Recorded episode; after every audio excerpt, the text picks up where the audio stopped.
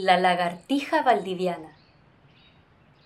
Si visitas el bosque, puedes encontrarla tomando el sol sobre un tronco o una piedra, aunque generalmente prefiere esconderse en los matorrales. La lagartija valdiviana tiene muchos colores y es muy vistosa. Las con mayor intensidad de verdes prefieren los pastos y enredaderas, mientras que las de menos intensidad prefieren los troncos. En Chile existen alrededor de 110 especies de lagartijas y la mayoría pertenecen al género Liolaemus.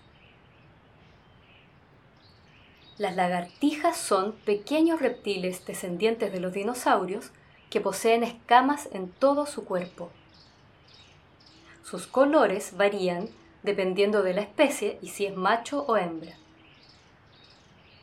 Se reproducen por huevos y se distribuyen a lo largo de todo el mundo, ya que poseen una gran capacidad de adaptación a los diferentes medios. Como mecanismo de defensa ante depredadores, la lagartija puede desprenderse de su cola en caso de que su atacante la agarre desde allí. Son reptiles carnívoros que comen caracoles, gusanos, arañas y algún otro reptil más pequeño que ellos.